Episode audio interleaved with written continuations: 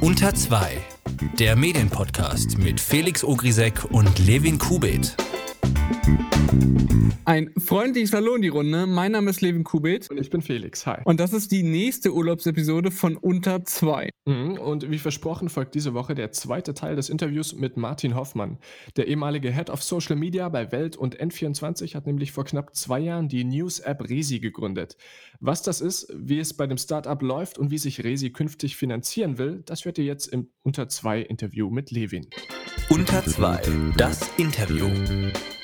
Zuallererst kannst du mal klären, was Resi ist? Resi ist äh, eine News-App, ähm, die versucht, Nachrichten ähm, auf unterhaltsame und trotzdem informative Art und Weise äh, für eine junge Zielgruppe aufzubereiten. Und äh, anders als andere Nachrichten setzen wir dabei nicht auf lange Fließtexte, sondern ähm, die Resi-App orientiert sich äh, letztendlich an dem, was die äh, Nutzer da draußen kennen, nämlich an Messaging-Diensten wie WhatsApp. Das heißt, ähm, man macht die App auf und hat äh, im Prinzip ein imaginäres Gegenüber, nämlich Resi, und ähm, Redi wird dann so ein bisschen der persönliche News-Assistent, der einen an die Hand nimmt ähm, und einen äh, dann eben die wichtigsten 10 bis 15 Nachrichten des Tages in äh, Chatform äh, versucht zu erklären. Welchen Anlass gab es oder beziehungsweise welchen Need hast du gesehen, dass du die News-Chat-App entwickelt hast?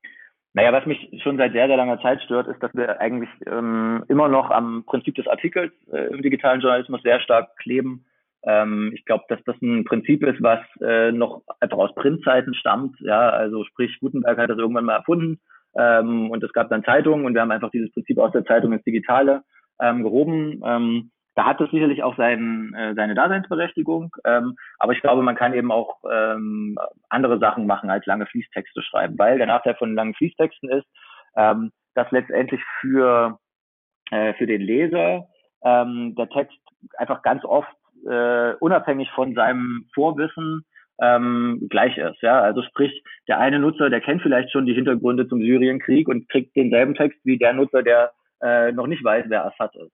Ähm, und das ist, glaube ich, ein, ein, großes Problem. Und da war so ein bisschen auch der Ansatz, wo wir gesehen haben, okay, ähm, kann man das nicht anders machen? Kann man nicht äh, versuchen, das äh, so zu gestalten, dass man die Leute ein bisschen stärker äh, beeinflussen lässt, was sie eigentlich zu lesen kriegen. Ja, also immer dann, wenn es irgendwie vielleicht eine Begriffserklärung gibt oder wenn irgendwie ähm, geschichtlicher Hintergrund da ist oder man irgendwie Vorwissen braucht für eine Geschichte, ähm, kann man den Leuten dann nicht einfach die Möglichkeit geben, ähm, das auszuwählen und äh, sich dann eben dieses Wissen draufzuschaufeln, wenn sie es brauchen, oder eben ähm, einfach direkt äh, tiefer einzusteigen in die Geschichte äh, und dann die Nachricht so zu konsumieren, ähm, wie man, wie man das eben irgendwie äh, mit einem relativ großen Vorwissen irgendwie braucht. Ähm, das war so ein bisschen ähm, einer der Punkte, der, der, den wir irgendwie gesehen haben. Und dazu kam dann eben auch, ähm, dass äh, wir irgendwie erkannt haben, dass es ähm, in der Medienwelt heutzutage ähm, nicht mehr reicht, äh, mit Journalismus die Leute irgendwie so passiv zu bespielen, ähm, sondern wenn man sich mal anschaut, wie äh, funktionieren äh, die Apps da draußen, die irgendwie ähm, populär sind, dann haben die immer auch in irgendeiner Form eine interaktive Komponente. Das heißt, der Nutzer muss irgendwie dranbleiben und irgendwas machen. Ähm, und das ist bei uns natürlich durch dieses, ich tippe immer unten am Bildschirmrand auf einen Button, ähm, immer irgendwie auch eine Form, äh, wo der Nutzer irgendwie was machen kann, wo er aktiv ist, wo er irgendwie dranbleibt. Ja? Und äh, dadurch schaffen wir es halt eben, dass die Leute auch äh, tatsächlich diese, diese Nachrichten eher ähm, bis zum Ende irgendwie lesen ähm, als wenn wir denen jetzt einfach irgendwie einen, äh, einen ellenlangen Fließtext äh, hinballern würden. Kannst du uns mal einen Einblick geben, wie so ein Tag bei Resi ausschaut, so von früh bis abends? Was steht da alles an? Wie läuft das alles ab? Naja, eigentlich ist es, ähm, also es ist kein Hexenwerk äh, redaktionell. Der Tag startet meistens mit, äh, mit einem Morgenupdate. Ja, da werden halt irgendwie so die drei, vier wichtigsten Nachrichten, die sich irgendwie in der Nacht äh, angesammelt haben, ähm, ja, veröffentlicht äh, und dann per Push-Mitteilung an die, an die Leute, die das eben abonniert haben, rausgegeben. Ähm, und danach ist es eigentlich ein ganz klassisches redaktionelles Geschäft. Das heißt, man guckt, man beobachtet die Nachrichtenlage, schaut äh, ganz, ganz viel bei uns äh, eben auf Twitter, was, was für Themen ploppen da hoch ähm, und bereitet die dann letztendlich so auf, dass sie, dass sie in der App irgendwie ähm, dass sie in der App irgendwie funktionieren, also sprich von der Ansprechhaltung funktionieren, ähm, versucht das so zu paraphrasieren oder äh, eben umzuschreiben, dass es möglichst auch leicht verständlich ist. Ähm, und ähm, dann gibt's im Prinzip am Abend nochmal ein Abendupdate und dann ist irgendwann Nachtruhe und in der Nacht schläft Resi und da passiert halt nichts mehr. Äh, ja, und dann geht es am nächsten Morgen wieder von vorne los. Und wie viele Mitarbeiter habt ihr mittlerweile? Also ähm, ich habe zwei, zwei Mitgründer, ähm, die beide Entwickler sind. Äh, das ist so das, das Kernteam. Ähm, dazu gibt es einen iOS-Entwickler. Ähm, wir haben jemanden, der sich um die Serverinfrastruktur äh, kümmert. Ähm, redaktionell gibt es immer wieder Unterstützung. Ähm, wir haben einen Designer, der aber frei arbeitet. Ähm, also ich würde mal so sagen, Team mal Daumen unter zehn Leute, die alle mehr oder weniger intensiv im Prinzip an dem Projekt arbeiten. Ähm, und äh, genau, das ist so der, der Stand, den wir jetzt im Moment haben. Und wie hat sich Casey seit dem Start entwickelt? Ähm, also ziemlich gut. Ähm, wir sind irgendwie schon 2016 zu einer der besten Apps äh, des Jahres von Apple irgendwie gewählt worden. Wir haben einen Grimme Online Award gekriegt.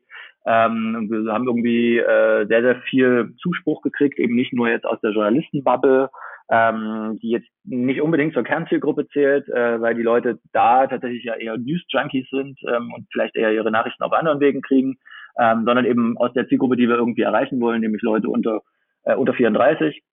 Ähm, das schaffen wir auch ganz gut. Also 70 Prozent unserer Nutzer sind unter 34 Jahre alt ähm, was irgendwie ein, ein, ganz guter Wert ist äh, für, für so eine Nachrichten-App, ähm, die ja tatsächlich nichts anderes macht, als Nachrichten zu verschicken. Ähm, und ich glaube, dass ähm, ja jetzt so die, die zentrale Frage, die uns jetzt irgendwie bevorsteht, letztendlich ist, schaffen wir es aus diesem Produkt, was irgendwie ganz offensichtlich Product Market Fit hat, ja, also was irgendwie seine Zielgruppe gefunden hat, ähm, auch am Ende ein Business zu machen, äh, was sich eben dann auch finanziell trägt. Und gab es irgendwelche Überraschungen, mit denen du vor dem Start nicht gerechnet hättest? Mm, also ich fand schon so ein bisschen überraschend, dass sich ähm, die Leute doch auch sehr, sehr stark für harte Nachrichtenthemen interessieren. Ähm, also es ist bei Weitem nicht so, dass irgendwie äh, die nur wissen wollen, was irgendwie gerade äh, Kim Kardashian gemacht hat und äh, was irgendwie bei Bachelor passiert, sondern äh, im Gegenteil, unsere meist abonnierten Themen sind eigentlich äh, der äh, Krieg in Syrien, äh, irgendwie der Putsch in der Türkei, äh, die AfD, Politik, äh, das sind so die Rubriken, die irgendwie relativ weit vorne sind. Ähm, das zeigt schon, dass ähm, es durchaus auch ein Interesse in der relativ jungen Zielgruppe gibt an, an harten Themen und dass es wahrscheinlich eher so eine, ja, eine Frage der Aufbereitung ist, ähm, ob, die, äh, ob die Leute das dann auch lesen oder eben nicht. Vor zwei Jahren hattest du noch in Erwägung gezogen, Resi eventuell nicht nur als Standalone-App anzubieten, also so wie sie es momentan ist, sondern ob es sich nicht eventuell lohnt und ob das sinnvoll ist, äh, auch in Messenger-Dienste reinzugehen und dort was Ähnliches anzubieten. Wie sieht es nun zwei Jahre später aus?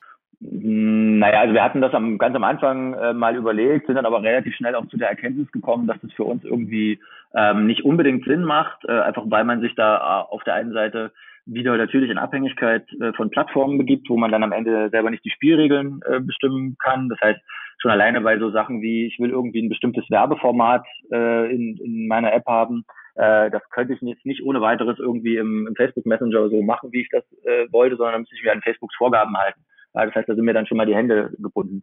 Und ich glaube noch dazu auch, ähm, dass wir ja eigentlich in den letzten Jahren sehr, sehr stark auch sehen, dass es einen Trend gibt hin zu ähm, Owned Media, also sprich äh, weg von den Plattformen oder von dieser Abhängigkeit von den Plattformen hin zu, ähm, wie zu der Frage, wie schaffe ich es eigentlich, Nutzer wieder ähm, direkt an mich zu binden, also einen direkten Draht zu den Nutzern herzustellen. Und da ist natürlich so eine App irgendwie deutlich besser geeignet ähm, als jetzt irgendwie ein, ein, eine, eine Messaging-App, ähm, wo am Ende, wenn man die Leute fragt, äh, ja, wo kriegst du deine Nachrichten her, dann sagen die halt Facebook oder Facebook Messenger und die sagen dann halt eben nicht äh, Resi.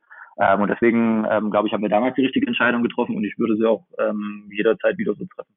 Du hast äh, damals auch ähm, erwogen, eventuell quasi Nebenräume für Medienhäuser zu schaffen, also äh, weitere News-Chat-Räume, die Medien dann mit ihren eigenen Inhalten befüllen können. Was ist daraus geworden?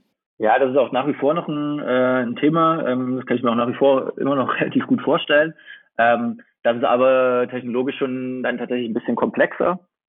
Ähm, das heißt, bevor wir das irgendwie angehen könnten, das führt mir dann eher mal so vielleicht für Redi Version 2 vor, ähm, müssen wir erstmal gucken, dass wir die, die Finanzierungsseite irgendwie in den Griff kriegen, weil ähm, nur wenn wir letztendlich Einnahmen haben, die kontinuierlich irgendwie fließen, äh, dann können wir uns auch die Entwickler leisten, äh, die quasi die App weiterentwickeln und dann können wir letztendlich all das bauen, äh, was uns da noch an, an Ideen äh, im Hinterkopf irgendwie rumschlägt. Und ähm, deswegen äh, der nächste Schritt ist halt, äh, das Business irgendwie aufzubauen und danach ähm, können wir dann mal überlegen, okay, welche grundlegenden Änderungen können wir vielleicht in der App irgendwie noch vornehmen.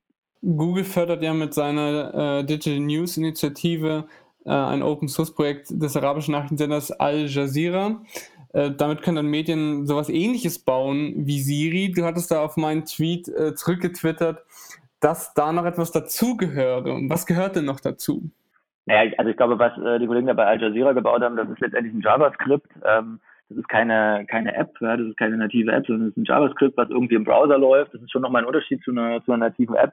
Ähm, und ich glaube, dass die, äh, ja, der, der, der Vergleich ist so ein bisschen, also man hat das Format Text und äh, man kann damit irgendwie äh, Artikel für die Süddeutsche Zeitung schreiben ähm, oder für Weiß. Ähm, und äh, nur weil es jetzt irgendwie das Format Text gibt, äh, sagt man ja nicht, dass irgendwie äh, Weiß überflüssig ist oder die Süddeutsche Zeitung überflüssig ist, sondern beide haben irgendwie ihre Daseinsberechtigung. Ähm, und deswegen, ja, glaube ich jetzt nicht, dass das irgendwie ähm, also bloß weil die jetzt irgendwie das Format äh, als eine Open Source Lösung anbieten, ähm, sehe ich da jetzt irgendwie nicht unbedingt, dass da automatisch dann ein, ein perfektes Produkt draus entsteht, sondern da äh, braucht man dann schon auch nochmal ein bisschen redaktionellen Hirnschmalz, da braucht man vielleicht auch nochmal ähm, den, äh, die eine oder andere technologische Weiterentwicklung, die bei uns da im Hintergrund irgendwie äh, schlummert, ähm, die da irgendwie sicherlich nicht da ist. Also ich bin da äh, relativ entspannt, was das angeht. Es ist ja auch kurz vor dem Start von Resi äh, eine andere App eine ähnliche App an den Start gegangen, Quartz. Ähm, was macht ihr besser und was könnt ihr oder was könnt ihr von dem US-Pendant euch noch abschauen? Na, erstmal fand ich ganz interessant, dass die ähm, letztendlich die Genese zu dem ähm, zu der Quartz-App genau dieselbe war letztendlich wie, wie die, als ich damals die Idee hatte. Also sprich, wir haben genau dieselbe App äh, gesehen, die am Ende Vorbild war für äh, für Resi und für die Quartz-App, nämlich Lark, also so eine ähm, Fitness-App, die im Prinzip vom Prinzip her genauso funktioniert wie Resi und Quartz. Ähm, und haben dann eben das Ganze einfach ein bisschen schneller umgesetzt, ja, ähm, sind dann halt eben ein paar Monate vor uns auf dem Markt gewesen. Ähm, wir haben uns das damals dann relativ intensiv natürlich angeschaut und ähm, haben dann eben geguckt, okay, was machen die gut, was machen die schlecht ähm, und haben dann eben versucht, die Fehler, die die machen, irgendwie zu vermeiden. Also ich glaube, dass das Produkt bei denen nicht ganz bis zu Ende durchgedacht ist. Ja, was sie letztendlich versuchen, ist äh, so ein Stück weit in so einer auktorialen Erzählhaltung ähm, ein ähm, persönliches Gespräch zu führen. Ähm, und darin steckt für mich so ein bisschen ein Widerspruch. Ich glaube schon, dass man so eine ähm, eine Form von Kunstfigur braucht, um dieses Format Chat auch zu rechtfertigen. Ähm, deswegen haben wir eben uns Resi ausgedacht ähm, mit einem so einem Character Script, ähm, die das Ganze einfach noch ein bisschen, bisschen glaubwürdiger, ein bisschen authentischer irgendwie machen soll. Ähm, ich glaube, dass wir auch äh, was ja, also das geht bei den Push-Mitteilungen irgendwie los, die bei uns äh, deutlich personalisierter sind als bei äh, als bei Quad ähm, bis hin zu, ähm, ja, also wir haben ja eine ganz andere thematische Aufstellung als, als die Quartz, äh, die Quartz-App ähm, von der Sprache mal ganz abgesehen, ähm, dass ich auch da irgendwie sage, okay, ähm, klar, die nutzen letztendlich dasselbe Format wie wir auch, ähm, aber ähm, um nochmal den Vergleich äh, zwischen SZ und Weiß irgendwie ranzuziehen, bloß weil es das Format Text gibt, äh, ist ja nicht das eine überflüssig und das andere nicht, sondern beides hat irgendwie seine Daseinsberechtigung ähm, und hat halt irgendwie eine Zielgruppe, die das Produkt irgendwie schätzt. Ähm, und das sieht man ja bei beiden Apps, dass die irgendwie sehr, sehr gut ankommt, wenn man sich auch auf die, äh, wenn man sich die Bewertung im App Store auch anschaut. Ähm, so dass äh, wir halt immer gucken, natürlich, was machen die, wie entwickeln die das irgendwie weiter und dann ähm, entscheiden, ist das für uns jetzt vielleicht auch sinnvoll oder eben nicht. Aber funktionell ist ja Quarz in dem Sinne einen Schritt weiter, dass wir zum Beispiel einmal mehrere Links setzen können und auch äh, quasi den Link hinterm Text, was dann den Vorteil hat, wenn man mal ein Thema überspringt, sei es aus Versehen, dass man trotzdem noch äh, den, den, den empfohlenen Text dann dazu lesen könnte, äh, was bei Resi ja nicht geht, weil man dort ja die Links nur angezeigt bekommt, wenn man am Ende des, des, des Themas angelangt ist. Genau, das ist so die eine Funktion, wo ich sage, okay, ähm, die werden wir früher oder später wahrscheinlich bei uns auch noch reinbauen, dass man halt auch einzelne Bubbles irgendwie verlinken kann. Ja. Ähm, das finde ich auch, äh, finde ich auch irgendwie relativ sinnvoll. Das ist jetzt auch nicht so ultra komplex, das irgendwie noch einzubauen.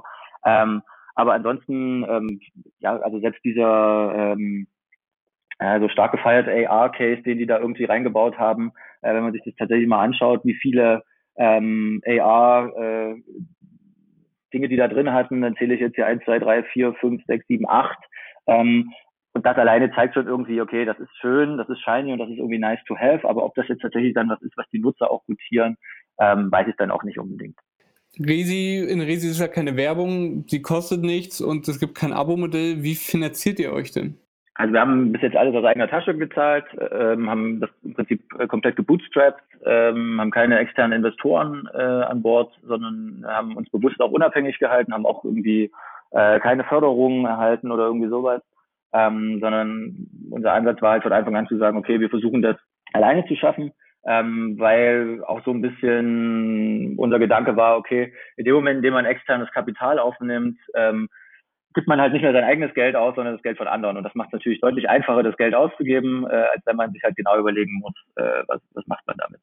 Ähm, und unser Ansatz jetzt ist im Prinzip zu sagen, ähm, wir versuchen nicht mit dem Content Geld zu verdienen, sondern äh, also zumindest im ersten Schritt mal, äh, sondern wir versuchen letztendlich äh, Geld zu verdienen, indem wir äh, das Produkt als White Label verkaufen. Das heißt, ähm, Unternehmen äh, können letztendlich sich äh, bei uns einen, einen Resi-Klon kaufen. Ja, das heißt, wir branden das für die, wir äh, stellen denen das in den App Store. Ähm, die haben dann die redaktionelle Verantwortung und können da dann im Prinzip ihre Inhalte vertreiben, äh, so wie sie, wie sie das im Prinzip möchten. Und da gibt es durchaus einen Markt dafür. Ja, also man denke irgendwie an ähm, große Sportvereine oder an äh, große Unternehmen, die vielleicht so eine Art Intranet-Ersatz brauchen oder ähm, vielleicht auch daran, dass es ja ähm, neben dem deutschen Sprachraum auch noch ganz viele andere kleinere Sprachräume gibt, äh, also Finnisch, Slowenisch, Ukrainisch, was auch immer, ja, wo man ja jetzt auch hingehen könnte theoretisch und sagen könnte, warum soll man da nicht eins zu eins im Prinzip die Resi-App nachbauen? Ähm, und all das äh, kann man im Prinzip bei uns äh, kaufen gegen eine Gebühr. Ähm, und da hoffen wir halt, dass wir ähm, über kurz oder lang so viel Geld reinkriegen, ähm, dass wir das dann wieder in den Ausbau der App stecken können und dass wir damit dann im Prinzip wieder versuchen können, ähm, auch äh, appseitig noch mehr Geld zu verdienen. Ähm, vielleicht auch mal über ein Freemium-Modell ähm, oder äh, irgendeine Form von Abo äh, innerhalb der App äh, Geld zu verdienen. Auch Werbung kann tatsächlich irgendwie ein Thema werden, äh, wobei man dann genau drüber nachdenken muss, äh, wie setzt man das dann um. Aber da gibt es schon äh, ja, relativ viele Möglichkeiten, ehrlich gesagt, äh, wie man äh, wie man Geld verdienen kann. Ähm, muss halt einfach versuchen, sich so ein bisschen, glaube ich, von den althergebrachten äh, traditionellen Fragen äh, des Journalismus zu lösen und ein bisschen nach links und rechts zu gucken, wie andere das machen und dann kommen einem da schon irgendwie genug Ideen. Aber äh, lizenziert ihr das jetzt schon oder habt ihr das erst noch vor? Also das haben wir noch vor. Wir sind gerade äh, mit einer Handvoll Partnern irgendwie in Gesprächen äh, und gucken jetzt eben, dass wir das irgendwie finalisieren, um dann halt äh, genau da auch so ähm, irgendwie in den nächsten Monaten unsere ersten ähm, Partner dann eben auch zu haben, die das dann eben auch äh, unter eigener Flagge letztendlich äh, weiter vertreiben. Aber wenn jetzt, äh, sagen wir mal, Zeit Online damit arbeiten würde, ständen die doch in, direkten, äh, in, in, direkter Konkurrenz mit Resi. Genau, deswegen äh, versuchen wir es auch im Moment nicht an äh, deutsche Publisher zu verkaufen. Ja, also ähm, das ist uns auch klar, dass wir uns damit so ein Stück weit selber kannibalisieren würden ähm, sondern wir schauen im Moment vor allem auf medienferne Unternehmen, also im Prinzip Branchen, die äh, was komplett anderes machen als das, was, äh, was wir jetzt machen, äh, wo es eben kaum irgendwie Berührungspunkte gibt mit, äh, mit dem klassischen Nachrichtenjournalismus, aber da gibt es ja auch in Deutschland eine ganze Menge ähm, und da gibt es durchaus auch Interesse. Und wie soll es äh, mit dem Produkt Resi in den nächsten Jahren weitergehen? Also wir würden natürlich, also wir haben, wir haben eine ziemlich lange Roadmap, wir haben irgendwie ziemlich viele Ideen, ähm, wie und in welche Richtung man Resi irgendwie noch weiter äh, entwickeln könnte. Ich glaube auch, dass das ein paar Ideen sind, ähm, die irgendwie, äh, von denen ich zumindest irgendwie überzeugt bin, dass die ganz gut sind, ähm, dass die auch wieder irgendwie nochmal einen deutlichen Schritt nach vorne irgendwie bedeuten würden. Die will ich jetzt natürlich nicht im Detail irgendwie ausbreiten, sonst kommt womöglich noch jemand ähm, beim öffentlich-rechtlichen Rundfunk auf die Idee, die Idee zu kopieren. Ähm, das wäre dann nicht so toll. Und ähm, ja, deswegen, ich glaube schon, dass, dass da durchaus noch Potenzial da ist, äh, weil das Format, wie es jetzt ist. Ähm, das ist irgendwie so ein erster Schritt, aber man kann damit, glaube ich, noch unfassbar viel mehr machen. Ähm, und ähm, unsere Aufgabe ist es jetzt eben dafür zu sorgen, dass wir genug Geld verdienen, äh, damit wir das dann auch machen können. Unter zwei, das Interview. Das war also der zweite Teil des Interviews. Vielen Dank nochmal an Martin Hoffmann. Wir liegen, während ihr diese Episode gerade hört, schön am Strand unter zwei Palmen. Trotzdem gibt es nächste Woche eine weitere Folge unter zwei für euch, denn wir haben uns mit Digital Detox beschäftigt oder Time Well Spent, so könnte man es auch nennen. Also wie ihr euer Smartphone bedachter und sinnvoller nutzen könnt. Und wie man sowas macht, dafür haben wir eine Handvoll Tipps rausgesucht. Ein paar von denen haben wir auch selber ausprobiert. Und äh, wenn euch das Interview gefallen hat, das ihr eben gehört habt, oder es euch nicht gefallen hat, das kann ja auch sein, dann lasst uns das bitte wissen. Schreibt uns eine Mail an unter 2 podcast@gmail.com oder kontaktiert uns über Twitter und Instagram. Bis dann. Tschüss.